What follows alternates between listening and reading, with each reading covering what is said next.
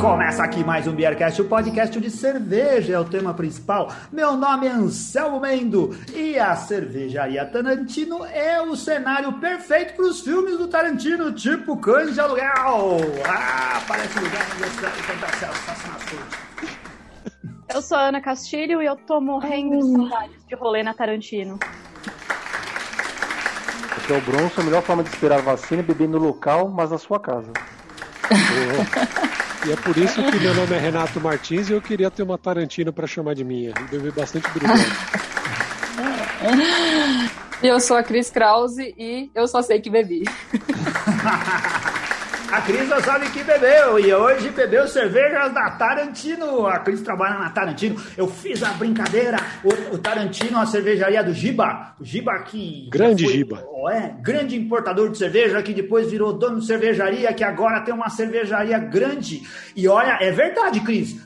As, a, a, eu acho que o espaço da, da Tarantino aqui em São Paulo, lá no bairro de Limão, é o lugar mais legal para se passar uma tarde de sábado nem só tarde, sábado, à noite. Oh, domingo também. Eu gostava domingo, de ir pra lá de desde domingo. a manhã. Não, é o lugar mais legal da cidade como um, tipo, não é um beer garden, não sei se a gente pode chamar assim, mas ela é muito legal. Mas também daria para gravar um filme do Tarantino, porque lá tem ambientação de fábrica abandonada, assim. Dava para fazer umas cenas de cães de aluguel, esconder policial ferido e esse tipo de coisa. Essa foi a intenção desde o começo lá, ter um, um, um lugar maravilhoso para a gente passar as tardes tomando cerveja e convivendo com os amigos? É, a intenção foi mais ou menos isso aí. Acho que não beer garden, lá tá mais para uma prainha, né? A gente bota umas cadeirinhas é. de praia lá e tal.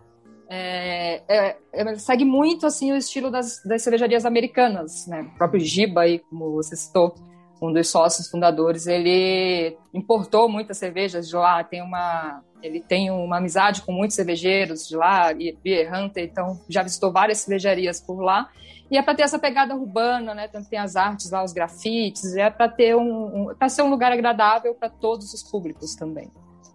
Só para contextualizar, a gente já falou da Tarantino várias vezes aqui, aqui no, no, no.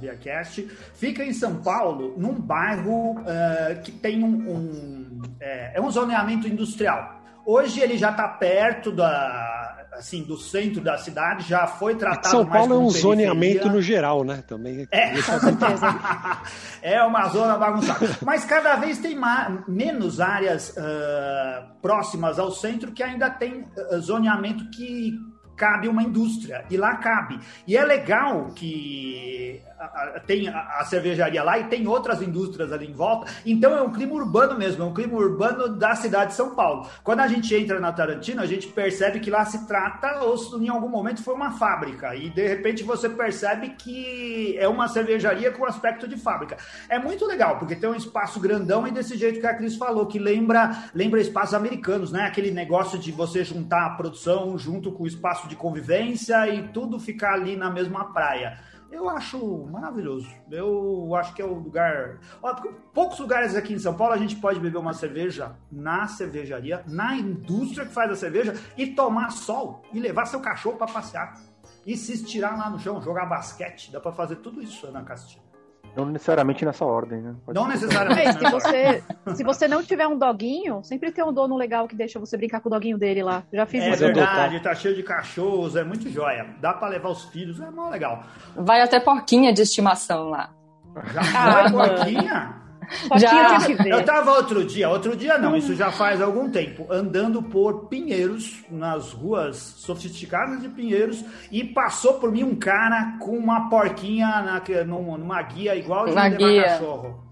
É... Será que é a mesma pessoa? Será que tem mais de uma na cidade? Ser. Que... Deve ser a mesma. Acho que não vai ter mais de uma, não. Não sei.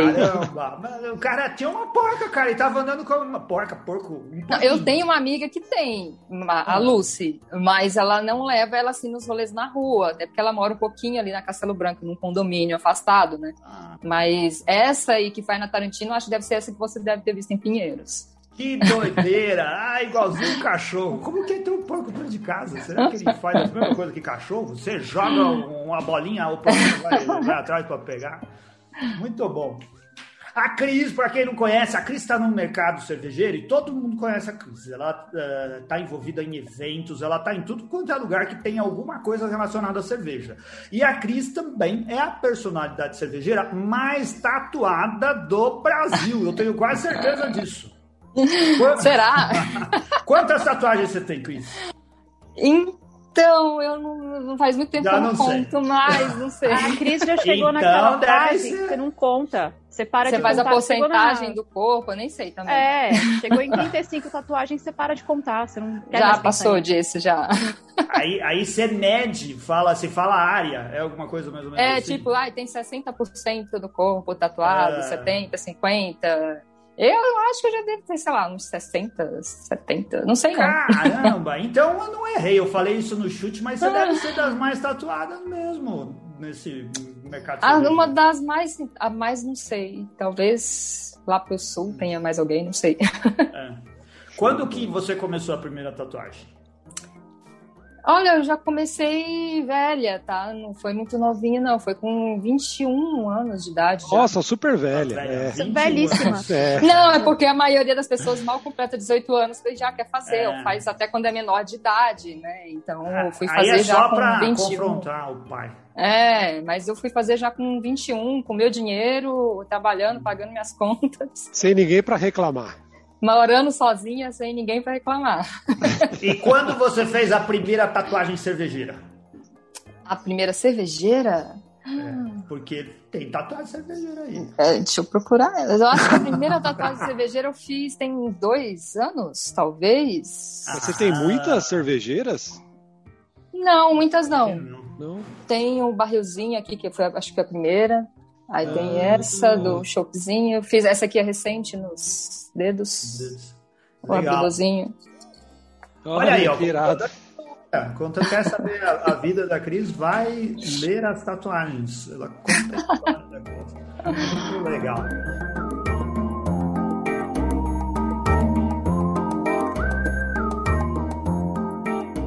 Ó, vamos lá. É, a gente, a Cris tá bebendo com certeza a cerveja da Tarantino, certo? Que não deve faltar na geladeira. A gente, Não.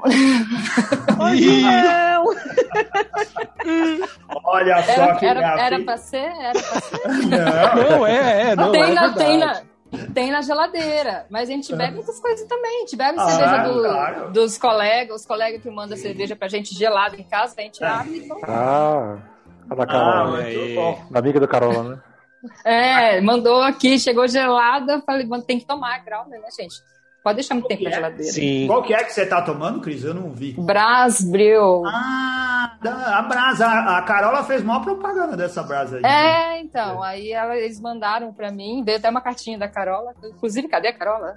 É, ela podia estar aqui hoje. Podia estar aqui a Carola. A gente leva você para participar no programa da Carola, que é o Ciência na Mesa do Bar. Aí vocês ficam as duas. Ah, pra eu me sentir- Pra falar. Burra lá, né? Não. Burra somos nós. Você Fazer companhia aqui pra é um- gente. É, Nossa, a gente, a gente só tá lá pra cumprir tabela também, porque aí é dureza. é. É. Legal. E vocês aí, você tá bebendo cerveja ou Bronson? Eu tô aqui com a, a Beat, que é uma American Pale Ale da Seasons. Ah, muito bom. Sócio é o sócio. A Ana tá com cara de tá com growler também, já que ela mostrou só o copo. Não? Eu tô bebendo uma neipa. Hum. Isso é uma neipa. Não A despeito da muito. raiva, do ódio que eu tenho desse estilo, Hum. essa é a primeira vez que eu bebo uma neipa que eu acho que tá bem feita, tá gostosa. E ela veio de Santa Catarina direto pra minha mão. Ela veio cheia de, de afeto. Direto pra sua mão? É? Sim, quem fez essa neipa foi o Sal, meu amigo Sal Santos. Hum. Ele, inclusive, é. Ele mandou aquela Viena Lager lá pro programa do da Eisenbach. Tô torcendo por ele. Que se ele entrar, ele vai ganhar. Então, Ah, estamos na torcida. Sal, tá sensacional a Neipa, de verdade. Tá muito É. boa. Não tô elogiando porque você é meu amigo. Beercast continua agradando os amigos aqui, a gente sempre fala bem O. Sal, ele é advogado? Só pra eu saber se é o que eu conheço. Olha, eu acredito que não. Hein, Anselmo? Você não conhece o Sal também? Better Call Sal? Não, ele não é advogado. Eu vi uns Não, cartazes ele, na rua na aí. verdade, ele tá mais pra Breaking. Bad, viu? Porque ele faz umas cervejas lá, ele faz uns negócios que Falta vir chegar de repente. Aí, ó, sabe? parabéns. Sal. Você finalmente conseguiu agradar a Ana, porque ela só fala mal desse estilo, viu? Ela desce a lenha, fala que é cerveja de fresco, que é tudo uma porcaria, por que que ficam gastando tanto insumo pra fazer cerveja mais ou menos e coisas piores aí. Mas Ô, que você Eu peço, eu peço desculpas. Se alguém se sentiu ofendido, eu peço desculpas. Olha aí, esse negócio é velho. Eu tô aqui com aquelas cervejas da linha Finito, produzidas lá pela Invicta, que finalmente o Renato Martins, a gente tinha comprado essas cervejas, e o Renato não mandava as garrafas pra gente. Foi pra casa dele, tava tudo lá, a gente achava que ele tinha bebido, mas ele entregou as cervejas pra mim e pro Bronson. O Bronson teve que vir pegar, porque ele achou que eu ia beber. Ele Não. falou: Não, eu vou lá pegar, senão não Eu vai fui sair." armado ainda pra pegar. Essa daqui que eu tô bebendo é a Grisette, uma cerveja da Urbana. Muito né? boa. É, estilos belgas lá do passado belga. É bem interessante. É, recomendo. Essa linha Finito que a Invicta produziu, tem cervejas de várias cervejarias. É, acho que no outro programa eu estava bebendo uma da Duas Cabeças, tem essa daqui da Urbana, são, foram muito bem, muito bem feitas, sabe? Eu acho que vale a pena vocês conferirem. É, vamos Eu também, aí Renato. ao Renato. O Renato eu- nunca tá com cerveja. Eu, Eu também que- tô com o meu pedido da Semana da Justiça aqui, ó, uma Black Cat. Maravilhosa essa cervejinha, né? O Renato gosta dessa Black Cat, hein? Ele já bebeu essa cerveja no programa várias vezes. Já. E aí, Cris, e você? A Cris já falou. Eu já pô. falei. Ah, já falou, desculpa, é Cris foi a primeira, Bron. É, pode O cortar. Bronson já, Desculpa pelo jeito, bebeu já um monte de cerveja. Corta, corta, corta. Desculpa por isso, Cris. É. E eu que cheguei bebendo, né? É. Depois corta, né? Ah. É que Ô, ô, ô, Cris, você falou três vezes o nome dela, ela apareceu aqui no chat, viu? A Ana Carolina Souza Ramos de Carvalho. Carol! Carol, Carol! nós. E ela tá aqui, acho que desde o começo. Carol, a gente tá com saudade de você. Porque já faz Ah, três não- que a gente gravou. Esse nome dela também é um palavrão, olha o tamanho do nome. né? É, é um Aí palavrão, é- um nome gigante. É quatrocentona, família quatrocentona. É, é quase parente também. Eu também tenho Ramos. Olha aí, ó, deve ser. O Ramos é português, não é? É. Muito legal. Cris, você tá no mercado já há um tempão e você tá nessa antes e depois da pandemia e tá trabalhando no mesmo lugar antes e depois da pandemia. Você deve ter muita coisa para falar do que, que é sobreviver ao mercado, o que, que tem acontecido aí nesses últimos meses, o que, que mudou no seu jeito de trabalhar, o que, que mudou no mercado de cerveja. E vai falando aí por onde você passou, é, em que momento você está vivendo da sua carreira. É, mudou tudo, mudou bastante. É, eu tô há seis anos trabalhando com cerveja. Comecei sem entender nada, sem nem beber, numa na distribuidora do Edu, da Proença. Vocês- Não sei se vocês conhecem o Edu. Comecei com ele. é, ainda falei para ele, meu, eu nem bebo, como é que eu vou vender cerveja? E ele, não. Depois me fala isso de novo. E daí, tipo, fui aprendendo, ouvindo os colegas vendedores, até com os próprios clientes. Daí, no início até foi meio... Tava dando muito certo. Depois eu saí, fui pra cervejaria Lund. Fiquei um ano e meio lá, eu acho. Fazendo aqui em São Paulo também, também comercial. Tudo na, nessa, nesse momento na- nas vendas direto. Ô, Cris, mas só uma Ah, dúvida. dá. Você falou que não bebia cerveja, você não bebia nada de cerveja? Tipo, Nada. uma escola, nada, nada. Não, é porque eu passei um. Eu tive uma fase de alguns anos sem beber. Hum. Eu cortei Legal. tudo de álcool, é, uns quatro anos, eu acho. Ah, legal. Então eu tava nessa. fa- Só que antes disso, eu só bebia era isso, né? Era brama, nada de. E bebia pra socializar, porque eu não gostava muito de cerveja também, não. Assim. é, mas daí tava nessa fase sem, sem beber. Já tinha, já tinha tido contato com cerveja artesanal depois que eu tinha mudado para São Paulo, né? Não sou de São Paulo, moro aqui há 10 anos. 11 tá fazendo, acho. Não, fez Onde 10 é? anos. De onde você Fez é? 10 anos. Eu sou do Pará, É mesmo, você é do Pará e você ficou inclusive presa lá Fiquei no- quando saiu a quarentena, a quando temporada começou a 1. quarentena. É, a temporada 1 da quarentena, eu fiquei presa por lá que eu não conseguia voo de volta. Cancelaram tudo. Eu tava lá quando estourou a pandemia. Então demorei quase um mês para conseguir voltar. E de lá eu morei 10 anos em Goiânia. E estou completando 10 anos em São Paulo. Não somem, por favor. Você veio descendo, Pará, Goiânia, São Paulo. Você É, vai- falei, daqui a pouco vou lá para Porto Alegre, Passar mais 10 anos. mais- passar mais 10 anos. É, cigana, vai mudando. De que lugar do Pará? Só curiosidade, porque a gente conhece pouca gente do Pará. Ah, Tucuruí, vocês não vão ter escutado falar, talvez. É Tucuruí. longe, longe, do, longe de Belém?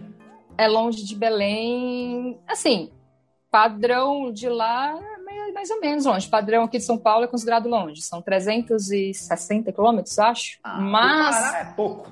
é pouco, porém as estradas são péssimas. Você leva aí sete horas de viagem, entendeu? Nossa, Então, é. não é, É pesado. Que legal. é, então, É, é uma- É, é- é lá, a, a família era. era ó, eu tô curioso, só para saber, rapidão. Era família dedicada a quê? O que, que o pessoal fazia? Então, não, lá tem a usina hidrelétrica, né, na, na cidade, que era a maior do Brasil, acho que perdeu agora para lá de Belo Monte, então ela acho que ainda está em quarta maior do mundo. É, então, lá, lá o que menos tem é paraense. Todo mundo foi para lá para trabalhar na usina. Então tem gente de todo lado. Meu pai que é goiano, a minha mãe que nasceu no Piauí, mas morou em vários estados, porque meu, meu avô, da parte dela era minerador, então também ia mudando de cidade, lugar para lugar. E daí lá ficaram. Meu pai conheceu minha mãe e tal, e eu, eu nasci e fui criada lá, mas nem meu pai nem minha mãe são de lá. Eles foram. Meu pai foi para trabalhar na usina e o meu avô, da parte da minha mãe, também foi para trabalhar na usina. Ah, que legal, que história, que história diferente. É. E aí você voltou para a terra dos seus pais e acabou depois aportando aqui em São Paulo. É, e aí lá, todo mundo, quando a gente chega na idade de faculdade, na época, na minha época, não tinham faculdades lá, agora já tem. Então a gente ia para a terra dos pais, né? Da terra, no caso, era do meu pai em Goiânia, então fui fazer faculdade em Goiânia e fiquei por lá 10 anos. Não voltei para o Pará. Olha, é conhece, conhece bem o, o Brasil e Goiânia. Todo mundo fala que é uma capital muito boa de morar, não é? É bom é de morar, qualidade de vida, custo de- o custo de vida também. É, é, é um lugar bom. Legal. Você voltaria pra lá ou não? Olha, não sei. Não sei se eu voltaria. Assim, para o Pará eu não tenho vontade de voltar. Para lá pode até ser, dependendo da oportunidade, porque eu saí de lá que eu já me sentia estagnada, né? Uhum. Então, não sei. Se for uma Ah, boa é. oportunidade, Goiânia, se você não arrumar um parceiro e montar uma dupla para cantar, Não- é não difícil. dá, é, É difícil. É bom de morar, mas para trabalhar tem que cantar. para trabalhar, é, um- então. um parceiro. Cara, mas lá voz. deve ter barzinho pros caras tocar, porque o que tem de dupla lá não é possível. Deve ter Lá a gente bar. fala, a gente fala boteco. Ah, então. Lá, tô qualquer bar. Pode ser o bar da esquina, copo sujo, como pode ser o bar mais chique. tudo é boteco. É tudo boteco. É tudo lota. Você passar sábado nas Aí. ruas, assim, que é- não tem lugar. É tudo lotado. Quatro horas da tarde já tá tudo lotado. O povo lá bebe, com gosto. Mas bebe o que a gente já. É, Ambev, né? Aham. Ainda não estão. A, a cultura cervejeira lá tá bem atrasada ainda. Olha a oportunidade de negócio pra você Vai. levar as coisas pra lá, hein? Não, eu tenho um amigo que montou uma cervejaria lá. Nas minhas últimas férias lá eu fui, visitei a cervejaria dele, mas ele falou, Cris, eu tento, eu faço as especiais, as artesanais, porém o que vende é a Pilsen. Eu tenho que ter a Pilsen, que é o que vai pagar, que paga as contas. Aí ele tem, ele falou, ele que tenta, mas ainda assim o pessoal ainda não abriu a mente para para cerveja artesanal, entendeu? Tá É. bem, de- lá é mais lento. é. Precisava as duplas sertanejas abrindo cerveja artesanal. Aí, Zezé de Camargo. Precisava as artesanais é, patrocinarem as lives cervejeiras sertanejas, né? Também, isso daí ia ser muito importante. É, mas a cervejaria estão sem dinheiro para pagar até os funcionários, quanto mais fazer Né? propaganda. Então, né? Não, mas tem, porra. Eu vi, eu vi da. Eu vi da, da Brahma Duplo Malte, eu vi. Verdade, É o passo mais É. perto que a gente tá dando É, até. ino- é inovadora. Usa dois tipos de Meu, malte, são gente. dois é maltes, não é um malte não, Não é o que você tá inovação. falando. Dois. Muito bom.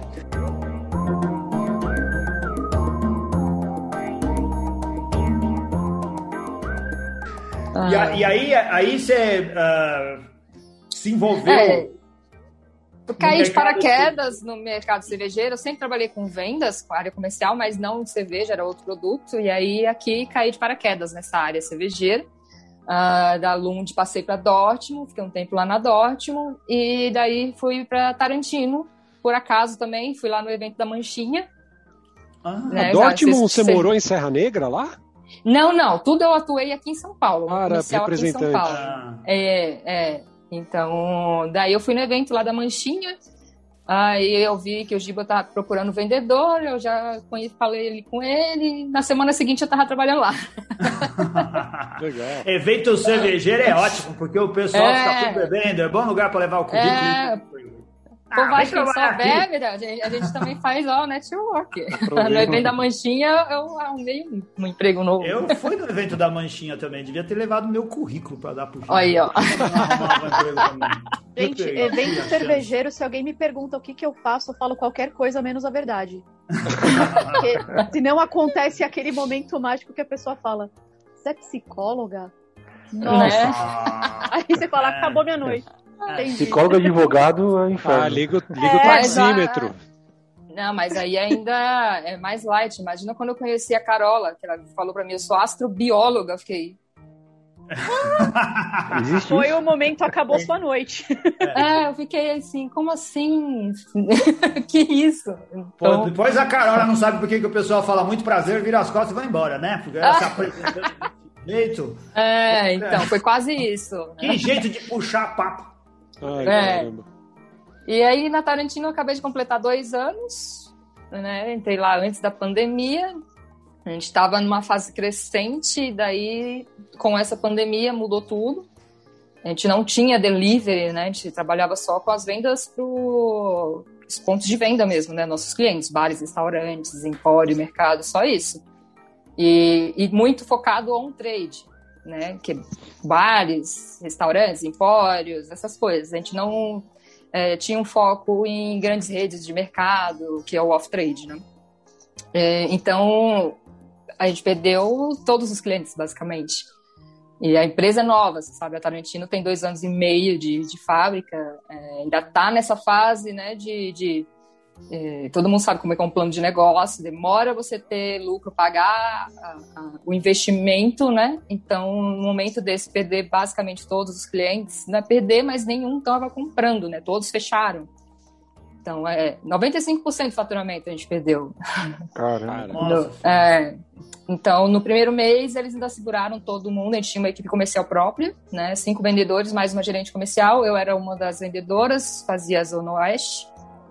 E daí, com isso, eh, man- mantiveram durante o primeiro mês de março todo mundo ainda, né? Os funcionários, para ver o que, ia acontecer. Nisso que viu que ia prolongar mais, aí tivemos que rever as coisas. A equipe comercial foi dispensada, deixaram apenas eu e a gerente, né, para manter toda São Paulo, os poucos clientes pingados que ainda estavam, né, comprando. E nisso a gente deu o start no, em abril no delivery. E aí eu cuidava também nesse início, hoje não mais, mas no início eu cuidava do, do delivery também. Então foi tudo assim, do zero, a gente aprende, foi aprender como fazer o delivery, é, divulgar e tudo isso. Hoje ele está, acho que já quase se igualando ali a venda do, do PDV, né? Já está super redondo, mas no início foi um aprendizado também, muitos erros, né? Muito estresse, aquela tensão também. Porque hoje ainda. Você está falando de hoje está equalizando, porque até então o PDV ainda. Até então o PDV ainda maior? estão. é, não, até então porque fechou novamente, né? Ah, Fechamos novamente essa segunda temporada aí de, de quarentena, e, e daí isso cai drasticamente as vendas. Poucos clientes têm delivery. Alguns, é, alguns também não tinham e, e introduziram durante a pandemia, outros já Uhum. tinham e, e se adequaram com os growlers, né? Uhum. Ah, então, assim, poucos clientes fazem compra ainda com a gente que, que estão fazendo delivery de bebidas, que muitos focam só na bebida, na- no delivery de comida. E aí, então, assim, a, a venda do faturamento do que a gente tinha de clientes PDV não voltou ainda, né? Vamos dizer assim. E o delivery vai crescendo. O cliente final, ele achou o caminho direto da fonte, né? Ele foi obrigado a achar o caminho direto da delivery, fonte. O delivery de vocês, vocês vendem para o consumidor final? Vende para o Consumidor final, é, pessoa física. Tem o aplicativo, por enquanto o aplicativo só para o Android, mas dá para entrar pelo link mesmo, né, no navegador para o iPhone ou, ou, pelo computador. Tem o link no, na bio lá do Instagram. Então você clica, a gente usa que é uma, uma plataforma própria que é o chama Delivery Direto. E aí você compra direto com a gente, sem intermédio. Tá também agora no iFood Rap, mas a gente tem o, o, direto, né? Que é esse, e daí o pedido cai direto com a gente, a gente é, terceiriza os entregadores com, tipo, Lala Move, que é uma empresa de entregas. Uhum. E, é, então daí faz, chama o, o motoboy, vai lá, retira, entrega o pedido em até duas horas, depende da região que for, e chega geladinho ainda. E a margem é melhor do que a margem que trabalha com iFood. A margem é muito melhor do que pelo iFood, porque tem aquela taxa absurda que a gente tem que pagar para então, iFood. Olha os pra... clientes aí que forem pedir, pede, pede pelo direto. Pede então, pelo né? direto. Isso. pede pelo iFood, pede direto. Isso pede não direto. Só, é, não só, não só isso, né? Mas outros serviços que você tenha, por exemplo, você conhece o restaurante aqui do lado tal, ao invés de ligar no iFood e pedir, liga no próprio restaurante. Liga no próprio tal. restaurante. Vamos ajudar a galera, né? Valorizar o bairro, pede no mais perto isso. da sua casa, pede no pequeno ali, porque as grandes redes elas vão sobreviver fácil, né? Os pequenos não. Então, é isso aí. Sempre Se você quer, depois que acabar o apocalipse, tudo aquilo que fica em volta de você continua existindo, consuma as coisas ali perto da sua casa. Isso que vai fazer Exatamente. os negócios continuarem funcionando quando tudo isso daí passar. E manter seu filho matriculado no Kumon também. Muito bom, importante. importante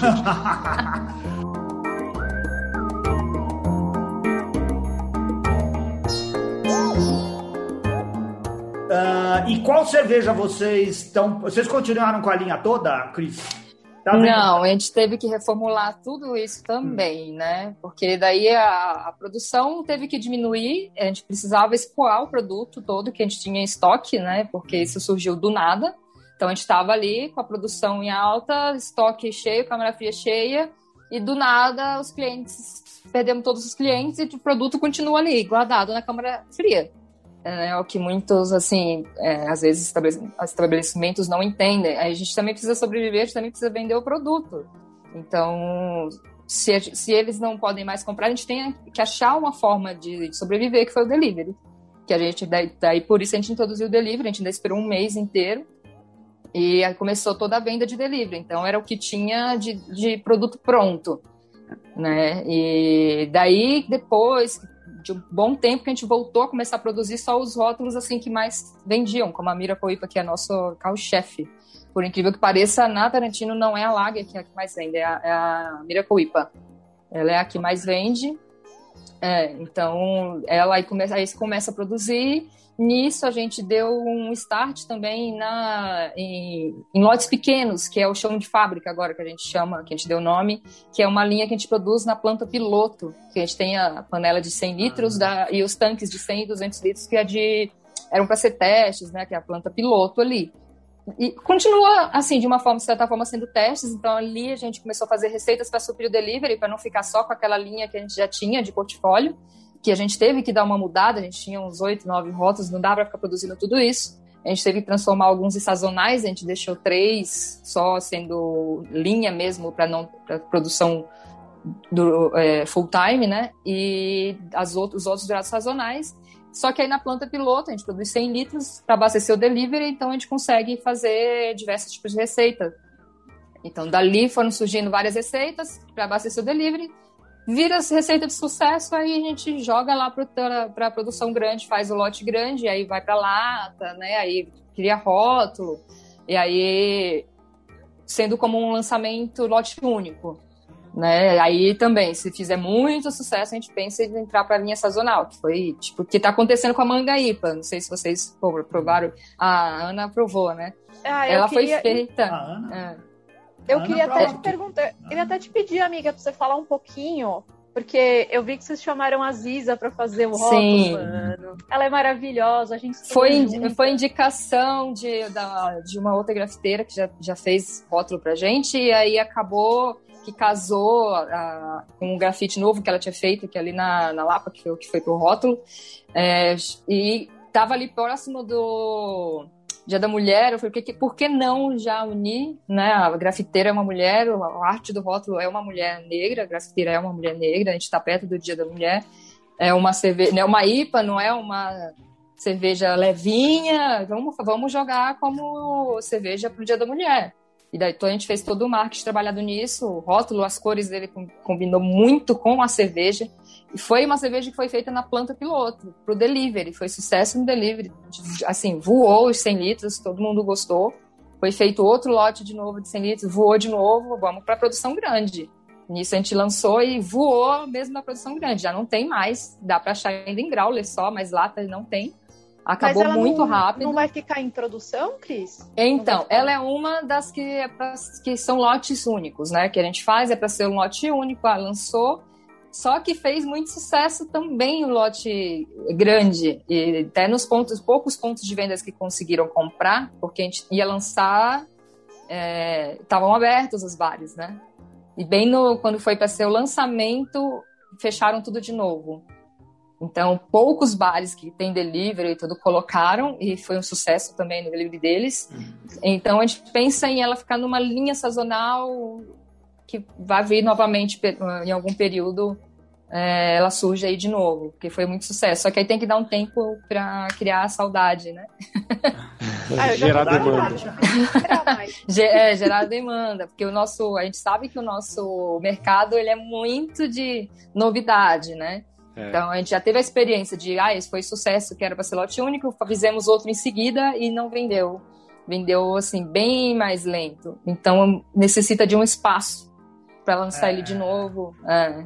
Ô Cris, você conjuga o verbo no fazemos porque você faz cerveja também? Você mete a mão na massa lá?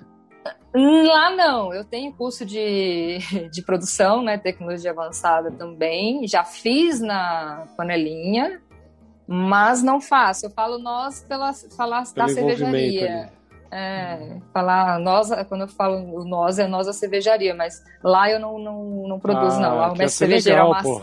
É, não, quem, que é, o, quem que é o mestre cervejeiro da Tarantino agora? Nós temos dois. É, que é o mestre cervejeiro, chefe cervejeiro lá mesmo, é o Marcelo Crosta, ele cuida da planta grande, é o, o mestre cervejeiro chefe da indústria, e na planta piloto tem um outro cervejeiro dedicado ali só para esses experimentos, que aí é o Jardine, o Rodrigo Jardine.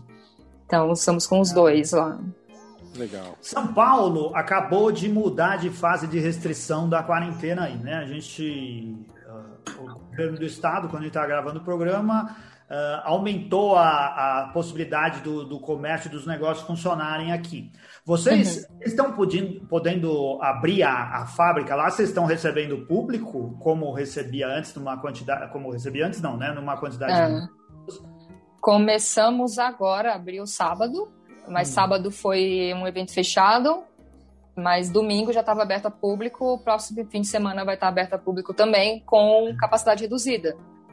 Como lá é bem grande, bem espaçoso, tem é. toda essa aquela área aberta, a nossa capacidade reduzida são 100 pessoas, com espaçamento, mesas super espaçadas, né? Então, tudo com, com segurança. É... A capacidade, a gente já colocou no IPAD 2 mil pessoas lá dentro.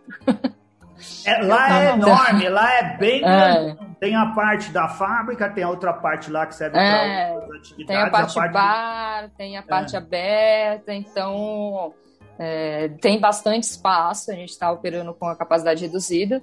E a cozinha terceirizada, né? Quem faz as comidas lá é o, é o pessoal do Carburadores. Carburadores que eram né, um, um bar ali no, na Moca que fechou durante a pandemia. Então ele está agora com uma cozinha meio itinerante. Ele cozinha lá na Tarantino, lá ele, agora que opera a, a, a cozinha lá. Então todo fim de semana tem carburadores. Olha que legal. Se uh, você está procurando se é de São Paulo, se não é, se tiver que passar por aqui, vai lá conhecer. Isso daí não é puxar só de saco, não. Eu, eu acho que é o melhor lugar da cidade para você passar uma tarde bebendo cerveja. E à noite também, quando podia abrir à noite agora, acho que tem que fechar às sete, né? Não pode. Tem que fechar, acho que tá oito às sete, sete, né? Acho que é sete horas agora. Ah. O... o negócio é começar cedo, velho. É, Mas abre meio-dia. Chega, chega cedo. E aí você vai entender essas proporções que a gente está falando, como lá é grande, como produzia bastante, e o que causa, que impacto causa quando chega nessa condição onde não consegue mais vender para ninguém. Mas já fico Sim. muito feliz de ver que vocês continuam trabalhando e que vocês continuam em atividade. Isso é muito legal, Cris. E tomara é. que dê para trazer o, a, os funcionários de volta. Já eu ia comentar isso agora. A gente teve duas levas né, de demissões. Teve aquela primeira lá, que daí eu assumi delivery comercial todo. Aí precisou mais uma vez, teve uma segunda leva e foi a gerente, eles tiveram que escolher, e ficou somente eu, saiu a gerente. E aí cuidando de tudo também. Nisso a gente fez, entrou na parceria com a Casa Flora de distribuição para eles fazerem a venda para a gente, né? E daí nisso eu fiquei ali muito mais focada no, na gestão com eles, então eu já tinha um pouco mais de tempo para cuidar mais do delivery. E nisso foi crescendo o delivery, foi tendo já uma necessidade de mais gente. E nisso já, a gente já recontratou funcionários de volta já. Uhum. Ah, que legal. Olha aí, ó. É, tanto que hoje eu não cuido mais do delivery, eu estou só na gestão comercial mesmo. É, a Priscila que voltou, né? Foi recontratada, está cuidando lá do delivery. Já recontratamos o Arthur na produção também. Então já teve recontratação de funcionários antigos já. Então o delivery hoje é uma plataforma que veio para ficar, né? Independente veio para ficar. É, então, e, e, agora muda tudo também. É, o cliente final, ele aprendeu o caminho direto da fonte. Né? Então, ele já aprendeu o delivery lá direto com a fábrica. Dificilmente, quando ele for querer comprar cerveja, ele vai comprar de um restaurante, de um, bar. Isso, isso estando em casa para pedir né, o delivery. Ele vai pedir delivery de comida. Ele vai consumir quando o bar estiver aberto, que ele puder sentar lá no bar. Então, ele vai consumir a cerveja lá com, com o prato, com a comida que ele pedir. Mas para pedir em casa, ele já aprendeu né, o, o, o, caminho direto da fonte, e isso vai permanecer. Ele não vai querer voltar a pedir com bebidas com o, o restaurante se ele já sabe o contato do delivery direto da fábrica, que ele vai chegar já o uhum. produto direto para ele, né? No nosso caso, é. da chega gelado, tudo. Então, vai, é, vai, o comércio vai mudar totalmente né, para frente. Você sabe que esse é um negócio que eu sempre achei muito legal dos bares de cerveja, porque se você vai em algum lugar comer alguma coisa, né, sentei na pizzaria aqui e tal, você tem que necessariamente beber, consumir as bebidas daquele lugar que você, mesmo que você foi para lá comer, você tem que beber Sim. lá também. E o que eu acho, o que eu sempre achei muito legal em bares cervejeiros é justamente esse lance de você é, é, lógico, né? Um ou outro até que, que não, mas a maioria sempre foi muito aberta nesse sentido, né? De, por exemplo, pô, você tá sentado aqui, é, pode pedir uma pizza, pede uma esfirra, pede um negócio, ou tem é, food que não truck. Tem a co... que não tem a cozinha, né, Renato? É. Não, sim, é. Mas, mas assim, até os que tem, por exemplo. É... Ah. Sei Sei lá, por exemplo, sei lá, não me vem nenhuma cabeça aqui agora. é, já vi, já vi bares que tinham parceria com outros restaurantes, é. deixa a carta ali, ah, pode pedir de lá. Porque é, é, se você quiser, é. você pede aí, chega o negócio, você vai comer tranquilo. Já pensou aí, o cara pede cerveja de outra cervejaria também. Fala, ah, já que eu tô não, aqui, os caras estão deixando, eu vou beber cerveja de outro lugar. Esse, esse negócio meio open source, assim, dos, da, das cervejarias, acho que sempre foi muito legal isso. E tem um pouco a ver, porque o cara vai pedir é, o cara pode pedir a refeição em um lugar, pode pedir a cerveja em outro lugar, pode pedir tipo uma sobremesa em outro lugar, né? Mó loucura. Sim.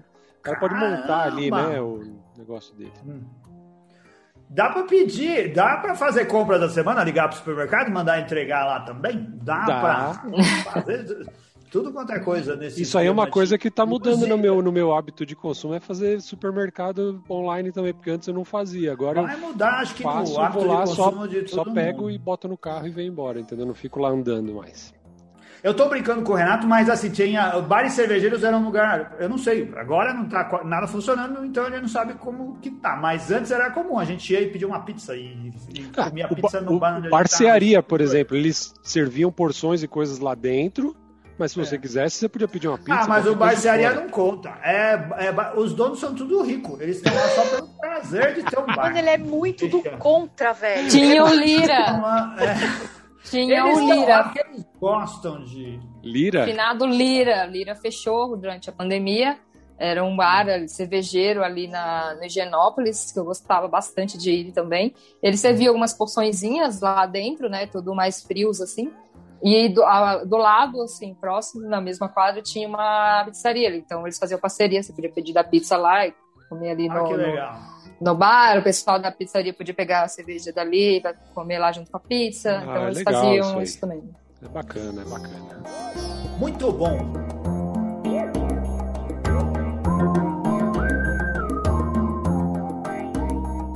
Ô, Cris, já deu pra ver que você tá otimista, de- relativamente otimista. As coisas ainda não melhoraram, mas já estão melhores do melhor- que estava antes. Sim. E, e você acha que esse ano aqui a gente ainda vai ter notícia boa?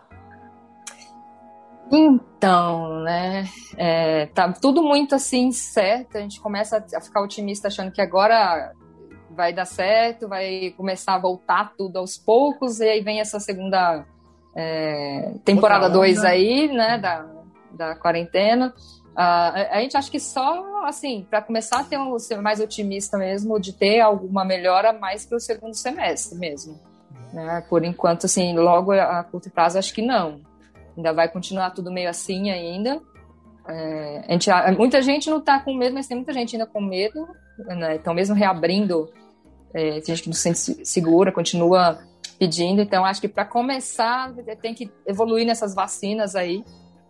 E mais para o final do segundo semestre mesmo. Acho que para a gente ter os nossos eventos de volta aí, eu acho só ano que vem. É. E, e ocorriam muitos eventos bacanas, como a Cris disse, já tem pessoas lá dentro da, da Tarantino. Além, é, além de a gente perder nossos clientes PDV, a gente perdeu todos os eventos, que a gente era bem forte em evento lá, né? É. Fizemos vários eventos, cervejeiros ou não, ou de várias, vários tipos de culturas, né? De, de musicais, não só o rock and roll tradicional com cerveja. A gente teve que ter carimbó lá, evento de reggae, de carimbó, de tudo. Então, assim, é, era bem forte em eventos. E não tá podendo mais, né? Então, agora, mas aí acho que evento grande assim, desse nível, só no que vem mesmo. Todos que a gente tinha na agenda, de- até desse ano, já, já foram cancelados. Ah, Esse sim. ano aqui só um vai dar certo, é o Slow Brew Campestre. Esse daí com certeza vai dar certo. O Segue reembolso. É Vai porque vai ter um- Polêmica! É porque é bem organizado, o Slow Brew Brasil é gente competente. Isso daí vai funcionar, tenho certeza. Pode ir lá comprar ingresso. Sabe, sabe por que vai funcionar? Porque o distanciamento é que cada um vai estar na sua casa, né? Tipo, ninguém vai. Aí não vai ter problema nenhum. É porque assim, É, no Slow Brew a corrida vai ter distanciamento. E quantos quilômetros que dá daqui? Não, 300. 200, sei lá. Coisa. não, gente, Não, como é que é uma coisa mais. que você. Um 300, festival que você inventa 400 dentro da sua cabeça, não tem como ele dar errado. Tem vários empreendimentos aqui. Lá no seu ego a coisa funciona direitinho. É, não tem como dar errado. Legal. Né? Baixe o app da Tarantino lá no Google, na Google Store. Peça delivery do Tarantino. Agora que está flexibilizando, tome cuidado, coloca a máscara, passa álcool gel, não aglomere e vá com segurança nos lugares onde Leva o seu porquinho. segurança. E leve seu Leve o porquinho cachorro. lá para lá pro, pro bar da Tarantino, lá pro espaço da Tarantino. Eu falo bar, como que a gente chama, Cris? A gente chama, pode falar bar da Tarantino? Fala como? Não, é, isso, É eu falo bar mesmo, que a gente tem a, a- a parte bar e a parte produção. A gente fala bar da fábrica. Vá no bar da fábrica, que é muito mais do que esses bar que você está acostumado aí. Muito melhor que os botecos de Goiânia. Eu tô vendo aqui no aplicativo que. Tô vendo no aplicativo aqui que a área de entrega é bem grande. Praticamente É, a área de entrega Paulo. é gigante, entrega até aqui no Belém. Olha aí, ó. Tem, Faça tem um isso, raio, compre tem um raio grande e entrega em até duas horas gelada. Duas eu só queria horas dizer que eu fui até o Chama Belém o Tino. pra poder pedir. Só isso. Ah, é? Legal. Ô, Bronson, e tem outra coisa que também é importante, é o concurso cervejeiro do Beercast, não é? Segunda edição. Tem o segundo concurso cervejeiro do Beercast. Dessa vez está aberto a participantes de não só do patronato, mas qualquer um pode participar. É, vocês podem ter acesso ao link para se inscrever no concurso na nossa bio lá no Instagram. Né? Você procura lá Beercast Brasil no Instagram, que você vai achar no, na nossa bio lá o Linktree, o, o, o link para a plataforma do Beer Awa- Awards, que é onde nós estamos aceitando os- os- o- as inscrições.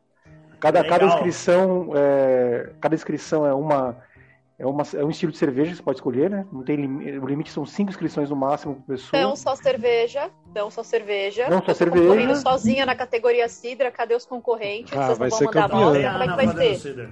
Você é o Pércio com a Cidra Cerezer, que vai estar vai tá concorrendo Ih, informação importante, a gente baixou pra, de 8 para 5 garrafas a cada, amostra. Cinco de, amostras.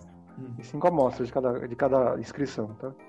Então, É isso, queridos cervejeiros caseiros. A gente divulga o nosso concurso aí toda semana. É, tinha o- o- uma coisa que o pessoal estava reclamando que era para mandar, tinha que mandar muita cerveja, muitas amostras. Eram oito e agora a gente baixou para cinco Bronson. É isso? Isso, A gente cinco. tinha um processo de avaliação que era mais longo e era bom porque as cervejas iam ser julgadas com mais, ah, com mais etapas, ia ter mais gente falando da sua cerveja. Isso daí seria legal, porque o principal motivo da gente participar de concurso quando é cervejeiro caseiro é ter um feedback profissional, é ter um retorno de gente que entende muito do que está falando da sua cerveja. E você recebe isso. Você manda a cerveja e sabe o que, que ela acertou, o que, que ela errou. Se você está dentro do estilo, se você fez coisas que podem concorrer e ganhar medalha em concurso. Então, não fique com medo se você é cervejeiro caseiro. Vem participar do segundo concurso do Beercast de cerveja caseira. Manda sua amostra para cá, não é difícil de fazer, beleza? a gente falou Cris. disso num episódio passado ou vai falar semana que vem? É, se você não ouviu a semana passada, é, semana que vem vai estar. Com Isso. certeza. É. Cris, simpaticíssima, muito obrigado. Sigam a Cris na- nas redes sociais. Como que te acha nas redes sociais, Cris? Meu Instagram está eu, Cris Krause. Krause com K. É, sofisticado, fotos muito legais, muito bem tiradas. Você vai ver tatuagem, vai ver cerveja, vai ver um monte de coisa Foi legal. produzidas- Essa porra, não Passeios sei pelo falar, Brasil. perfeita. Muito Que eu, eu tentei separar, mas não, ah, o Instagram agora eu, é, administrar dois Instagrams dá trabalho. Então é um Dá, só né? que tem a minha vida pessoal, tem minha, meu trabalho e tem bebendo cerveja. É, já sabem tudo da gente, aí acaba. É, Depois vão descobrir. É eu achei que era todo certinho, mas ela passa o dia inteiro bebendo cerveja. É doida. melhor que Já saiba. Já saiba só logo. bebe.